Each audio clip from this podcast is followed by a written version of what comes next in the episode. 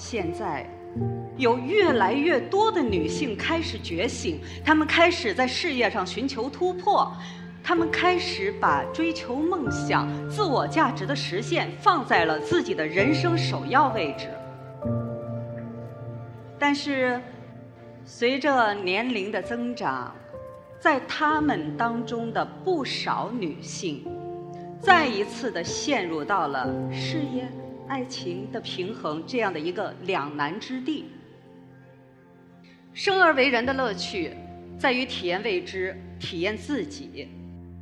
最重要的，真的不是你选择了事业还是家庭，最重要的是，你是否走进过你自己，你是否聆听过自己内在的声音，你是否跟从了自己的灵魂，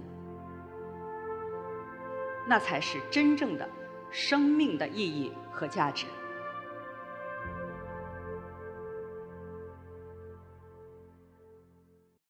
大家好，我是 ECTalks 的讲者 Tara Prime 陶思璇。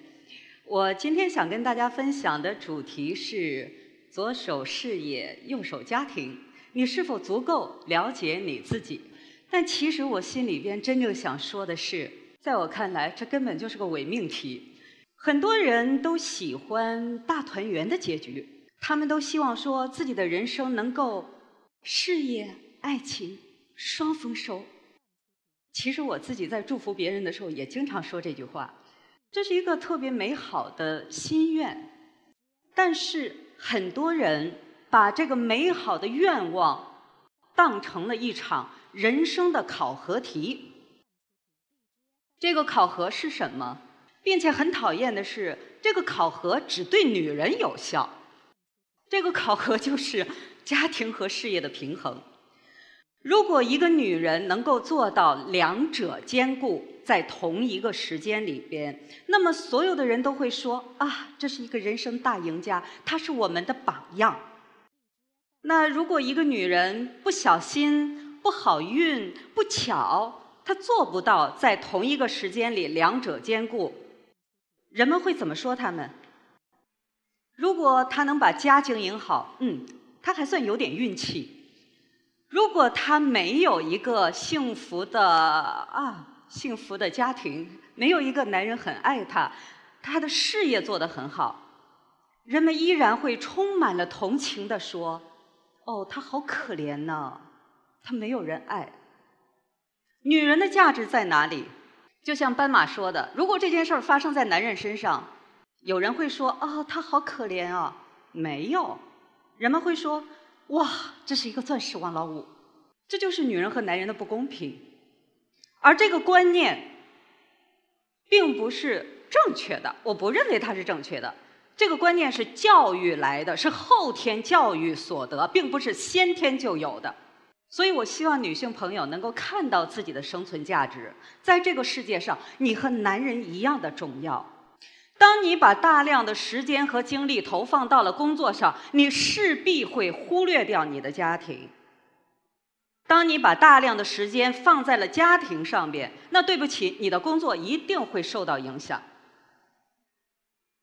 有人会说，可是有人看起来就是两个都好呀。如果有这样的一个人，他真的做到了事业红火、家庭和睦，那么在这段关系里边，一定有另外的一个人在默默的付出，那个人承担了更多。我的一个好朋友，他是一个非常有名的大编剧，很多脍炙人口的影视作品都出自他手。我见过他的先生，是一个非常老实的男人。有一份稳定的工作，有一份稳定的收入，完全可以顾到他自己的零用，比如说开车加油啊，啊买份报纸啊，请自己的哥们儿喝个酒吃个饭呐，这些都是可以的。但是在这个家庭里的主要开支都是由我这个朋友承担，比如说买房买车，比如说全家人出去旅行，通通是这个女生来承担。他们的分工很明确，女主外。男主内，所有的家务事、孩子的教育和陪伴，甚至于包括我这个朋友的日常生活的照料，都是这个先生在一力承担。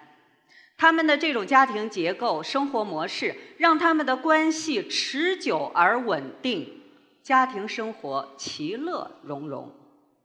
我身边不少事业成功的女性，他们中大多都选择了这样的一个家庭结构和分工模式。他们当然有在家里边表现出贤妻良母的那些片刻，但那些片刻只是偶然发生的生活情趣，它不是生活常态。生活常态是什么？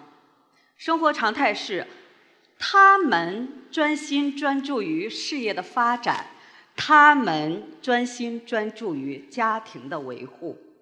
有人说：“难道我就不能在同一时间两者兼顾吗？我把我的时间和精力一半对一半。”当然可以，只要你可以承担这个选择后果。如果你想让自己的生活看起来是看起来是平衡的，那你需要了解自己的真实需求。然后找到适合自己的生活方式，清楚了解自己的需求，再加上行动力，它就等于完美的人生。